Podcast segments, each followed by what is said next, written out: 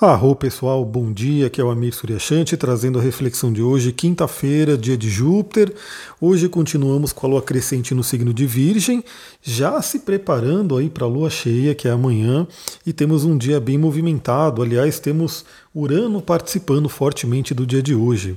Vamos lá, continuamos com a crescente no signo de Virgem, então continuam aqueles assuntos né, de autoaprimoramento, de cuidar da saúde, mas hoje temos alguns outros ingredientes para a gente poder refletir. Bom, primeiramente, por volta da meia-noite e meia dessa madrugada, a Lua em Virgem fez um trígono com Urano. Pessoal, aqueles aspectos de madrugada que podem trazer sonhos interessantes, né? Então vale a pena você ter esse hábito de refletir sobre os sonhos. Eu falei sobre esse aspecto nos meus stories do Instagram. Se você não me segue no Instagram ainda, segue lá, astrologitantra, acompanha nos stories, porque eu estou sempre colocando algumas coisas adicionais né, aqui do podcast, então segue lá. E tivemos aí esse trígono, né? Um trígono de Lua com Urano, em signos de terra, né, como está acontecendo agora, como aconteceu na verdade, é muito interessante para trabalhar questões materiais, seja do nosso corpo, seja do nosso trabalho. Urano é aquele que traz a libertação, que traz grandes ideias, grandes insights. Então, hoje poderemos ter tido sonhos libertadores. Aliás, é uma, uma faculdade dos sonhos, né? Ajudar a nossa psique a se libertar de algumas questões. Então, seja simplesmente o fato de sonhar e você tirar aquilo da mente, seja o fato de trazer à tona algo para ser trabalhado. Então, novamente, se você está chegando aqui agora, se você ainda não tem o hábito de trabalhar os seus sonhos, de se conectar, experimente isso. Né? Vira e mexe, temos aspectos bem interessantes aí na madrugada que contribuem com isso. E claro que mesmo sem aspectos, né, acontecendo ali, você tendo uma prática, você tendo um treinamento, ou simplesmente às vezes acontece se você der atenção, você pode receber inúmeras mensagens desse nosso oráculo pessoal, oráculo da noite, como diz o neurocientista brasileiro Siddhartha Ribeiro. Bom, o que mais que a gente tem hoje então? Começamos agora pela manhã, por volta das 11 horas da manhã, a Lua faz uma oposição a Júpiter, Júpiter que está em peixes, e traz aquela tônica do cuidado que a gente tem que ter com exageros. Aliás, Lua em Virgem, né? Lua já chegando aí na Lua cheia, é, fazendo esse contato, essa oposição a Urano, traz realmente aquela, aquela reflexão que a gente pode ter com relação a exageros. Inclusive, talvez até principalmente, exageros alimentares. Por quê? Porque a Lua, um dos significadores da Lua é justamente a questão da nutrição, da alimentação. E também a Lua é o emocional. Então, assim, a gente sabe muito bem que grande parte daquilo que a gente come, né, daquilo que a gente busca né, se alimentar, tem a ver com questões emocionais. Então, hoje em dia, o ser humano ele não, ele não se alimenta somente para sobreviver, né? Ele não come aquilo que ele precisa para sobreviver. Ele come muito, muito mais é por prazer. Ou seja, você escolhe a comida que você gosta, que te agrada, que você tem ali, talvez até alguma ligação. E, inclusive, a gente sabe que dependendo das nossas emoções, do nosso estado emocional, a gente vai ter meio que uma vontade ali de um determinado tipo de alimento. Então a gente sabe que geralmente pessoas que têm ali uma vida mais né, amargurada vão querer muito doce. Né? Então elas vão buscar a doçura da vida através da alimentação, através da, das comidas e assim por diante, fora a questão do exagero. Então pense nisso se em alguma área da vida você tem exagerado, e principalmente na questão da alimentação. Perceba isso. Ontem a gente falou, deu exemplo de tomar água, né? E sabe que até água em excesso, se você tomar em excesso, ela não vai fazer bem. Né? Tudo em excesso acaba prejudicando o nosso corpo. Então pense nisso. É, acontece aí perto do horário do almoço, 11 horas da manhã. Então, como é que está ó, os seus exageros? Como é que está a sua alimentação? Você tem ali, de repente, algum alimento que você meio que não consegue largar e que você sabe que não faz bem. Aliás, o que a gente tem aí nos mercados hoje, é, posso dizer que provavelmente aí uns 80% dos alimentos não fazem muito bem, né? A não ser aquela parte da, das verduras, das frutas, enfim, daquilo que é natural, que vem ali né, para a gente descascar, e infelizmente até isso é envenenado hoje em dia, né? Tem agrotóxico, um monte de coisa, mas no geral se você vai para aquelas prateleiras onde tem bolacha, onde tem biscoito, onde tem, enfim, todas essas coisas industrializadas a gente sabe que não faz muito bem. E se já não faz muito bem se você comer moderadamente, imagina se você exagera. Tem pessoas que, por exemplo, pegam um pacote de bolacha. Olha que eu já fiz isso no passado, né? Obviamente eu já fiz isso, já, né? Tive essas experiências de pegar e comer um pacote de bolacha recheada inteiro e depois ficar sofrendo ali, né? Então pense nisso. Uma, uma oposição a Júpiter também pode ter aí uma oportunidade para a gente poder rever crenças, crenças aquelas que não são nossas, crenças que foram instaladas na gente. Então, lembra, a gente está aqui, aliás, hoje, como eu falei, né, tem a participação de Urano. Urano tanto em contato com a Lua quanto em contato com Mercúrio, a gente já vai falar sobre isso. E o Jung traz, né, o Carl Jung, que eu sigo muito, né, o trabalho dele realmente fez aí muita coisa pela humanidade, ele trouxe o conceito de individuação, que é você se tornar um indivíduo, né? Você ser quem você é, basicamente isso. Para a gente ser quem a gente é, a gente tem que se conectar com a nossa essência. E a gente tem que se libertar de coisas que foram colocadas na gente que não são nossas. E que acontece, não tem jeito. A gente está no mundo, a gente absorve coisas, a gente, quando é criança, nós somos muito vulneráveis a muita coisa. Né? Então, dependendo do que acontece ali, eu estou lendo ali dois livros, né? mais, mais de dois, né? que vários vão falar sobre isso, mas dois especificamente, que falam muito sobre essa questão de traumas, traumas na infância e como que a gente leva isso para a vida adulta. Então, crenças, alguma coisa que de repente você passou a acreditar, passou a fazer parte da sua filosofia de vida, mas que talvez não seja sua. Pense nisso. Né? Faça essa, essa análise, essa autoanálise. Será que eu estou acreditando em algo, estou vivendo segundo algumas crenças que não são realmente minhas? O que, que minha alma realmente acredita? Né? Essa é uma pergunta que a gente sempre tem que fazer. E novamente, quanto mais a gente medita, quanto mais a gente tem contato com a gente mesmo, quanto mais a gente tem silêncio, né? o silêncio ele é fundamental. Se você não tem pelo menos de 5 a 10 minutos de silêncio no seu dia, vale a pena você começar a ter esse hábito, que seja, acorde 10 minutos mais cedo né? e fique ali na cama mesmo, mas em silêncio. O silêncio ele pode ser extremamente revelador. Bom, depois, lá para a noite, às 20 horas, a gente tem aí a oposição a Netuno. Pode trazer um certo cansaço, pode trazer uma certa confusão, uma nebulosidade. Eu vou estar tá dando minha aula, né? Vou estar tá ali então terminando a aula e vou fazer o melhor aí que eu posso para não ser afetado por esse aspecto. Mas basicamente, hoje é um dia que é muito interessante a gente se conectar com a espiritualidade, né? Porque temos aí contato com dois planetas que falam muito sobre isso, Júpiter e Netuno, e espiritualidade. E novamente, Netuno vai falar sobre questões profundamente do inconsciente, questões enraizadas. Temos ali o Júpiter que fala sobre crenças e Netuno sobre inconsciente, inclusive inconsciente coletivo. Pessoal, para a gente fazer a individuação, Urano, que é o rebelde, né? A gente tem que realmente questionar aquilo que vem do coletivo. Tem que olhar para o coração, tem que ouvir o coração para saber realmente aquilo que faz sentido para a gente.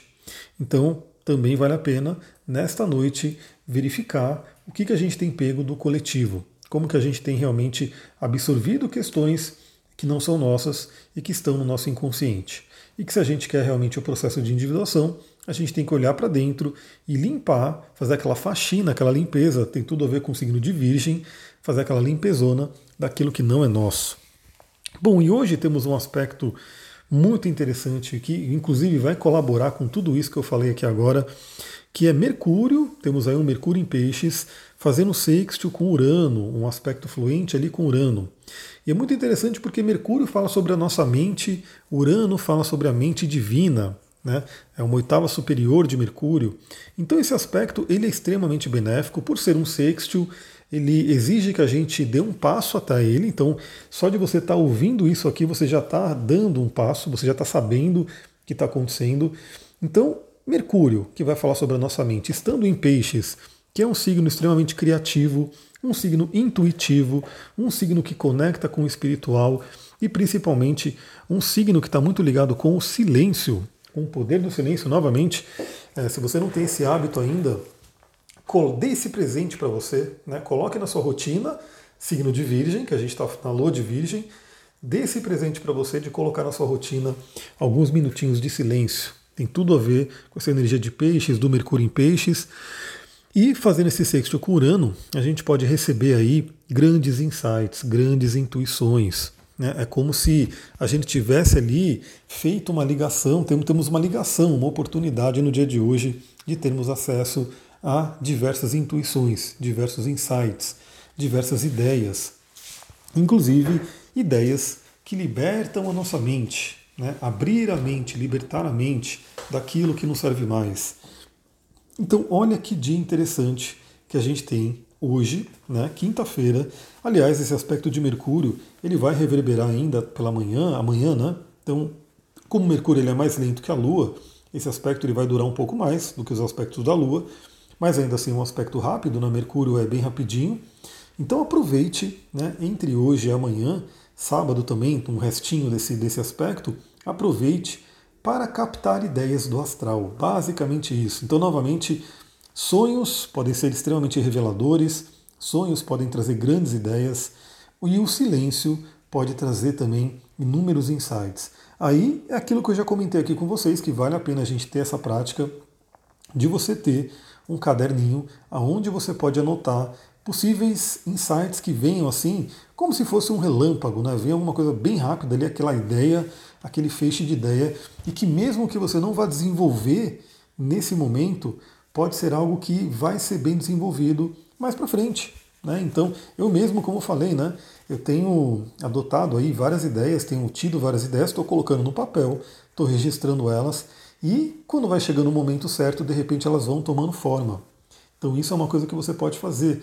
De repente você ter esse caderninho, você ter esse local que você guarda essas intuições, essas ideias, e você vai recebendo aí, vai colocando ali, e mesmo que você não vá né, colocar em prática agora, você pode deixar ela ali para estar tá sempre consultando e de repente ver o momento certo. Porque tem também um momento, né?